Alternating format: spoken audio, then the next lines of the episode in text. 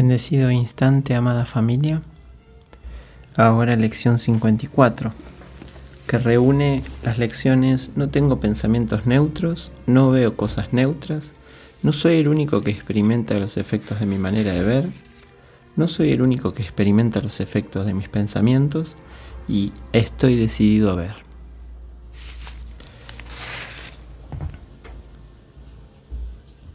No tengo pensamientos neutros, nos dice, tener pensamientos neutros es imposible porque todos los pensamientos tienen poder. O bien dan lugar a un mundo falso o bien me conducen al mundo real. Pero es imposible que no tenga efectos. Del mismo modo que en el mundo que veo procede de mis errores de pensamiento, así también el mundo real se, se alzará ante mis ojos cuando permita que mis errores sean corregidos. Mis pensamientos no pueden ser simultáneamente verdaderos o falsos, y falsos. Tienen que ser lo uno o lo otro. Lo que veo me muestra si son verdaderos o falsos. No veo cosas neutras, lo que veo da testimonio de lo que pienso. Si no pensara no existiría, ya que la vida es pensamiento que contemple al mundo que veo como la representación de mi propio estado de ánimo. Sé que éste puede cambiar y sé asimismo que un mundo que veo puede cambiar también. No soy el único que experimenta los efectos de mi manera de ver, nos dice, si no tengo pensamientos privados no puedo ver un mundo privado. Incluso la descabellada idea de la separación tuvo que compartirse. Antes de que se pudiera convertir en la base del mundo que veo. Sin embargo, cuando se compartió esa idea, no se compartió nada. Puedo invocar también mis pensamientos reales, los cuales comparto con todo el mundo. Así como mis pensamientos de separación invocan pensamientos de separación en otros, mis pensamientos reales despiertan en ellos sus pensamientos reales. Y el mundo, que mis pensamientos reales me muestra, alboreará en su visión así como en la mía.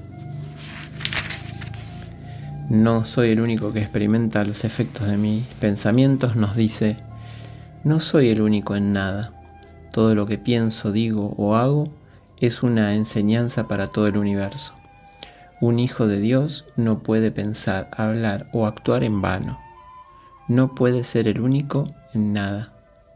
Tengo, por tanto, el poder de cambiar a todas las mentes junto con la mía, porque mío es el poder de Dios. Estoy decidido a vernos de ese puesto que reconozco que la naturaleza de mis pensamientos es que los comparto con todos los que existe, estoy decidido a ver. Veré los testigos que me muestran que la manera de pensar del mundo ha cambiado. Veré la prueba de que lo que se ha obrado por mediación mía ha permitido que el amor reemplace al miedo, la risa a las lágrimas y la abundancia a las pérdidas. Quiero contemplar el mundo real y dejar que me enseñe que mi voluntad y la voluntad de Dios son una.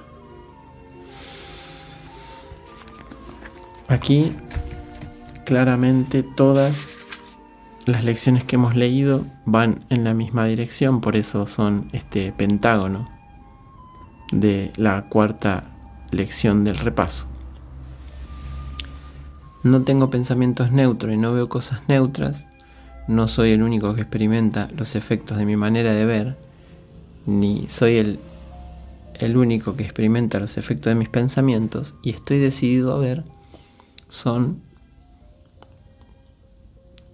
esta base con la que voy descubriendo poco a poco la responsabilidad. La responsabilidad interpretada con el Espíritu Santo es poder. Abandonamos la interpretación del ego que nos diría que es una carga, sacrificio, un sufrimiento. Aquí la responsabilidad de saber que no tengo pensamientos neutros y que no veo cosas neutras me hace ser el amo del universo porque todo responde a mi manera de pensar. Mis pensamientos me van a mostrar un mundo, ¿no? Decía, mis pensamientos sin significado me muestran un mundo sin significado. La lección 11. Y aquí nos damos cuenta de que siempre estoy creando forma, pensamiento en algún nivel.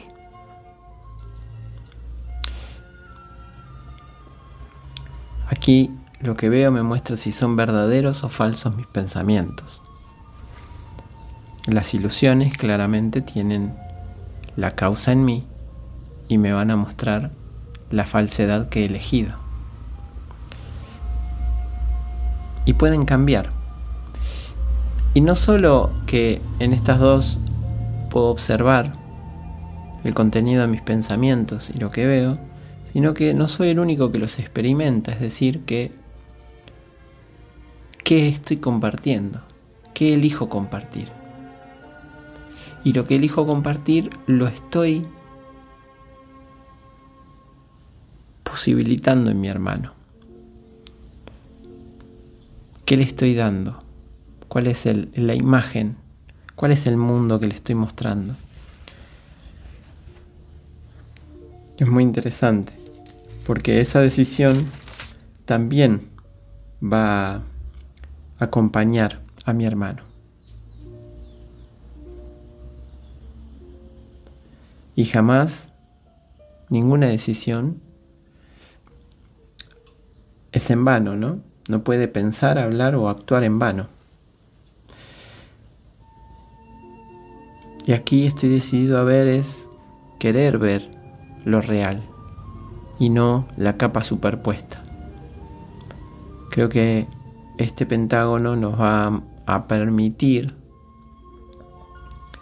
ir girando todas estas lecciones cada vez durante el día, una como principal, las otras como subsidiarias, compañeras, colaboradoras, y nos vamos a dar cuenta, leyendo y profundizando, que, que antes teníamos el poder puesto afuera, un mundo que no cambia. Un mundo que debería cambiar para que yo sea feliz. Y aquí descubro que nada está por fuera de lo que quise.